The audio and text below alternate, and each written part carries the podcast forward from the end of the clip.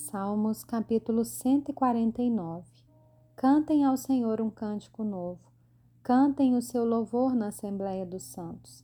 Alegre-se Israel no seu Criador. Exultem no Rei os filhos de Sião. Louvem o nome do Senhor com danças. Cantem-lhe salmos ao som de tamborins e harpas, porque o Senhor se agrada do seu povo e exalta os humildes com a salvação.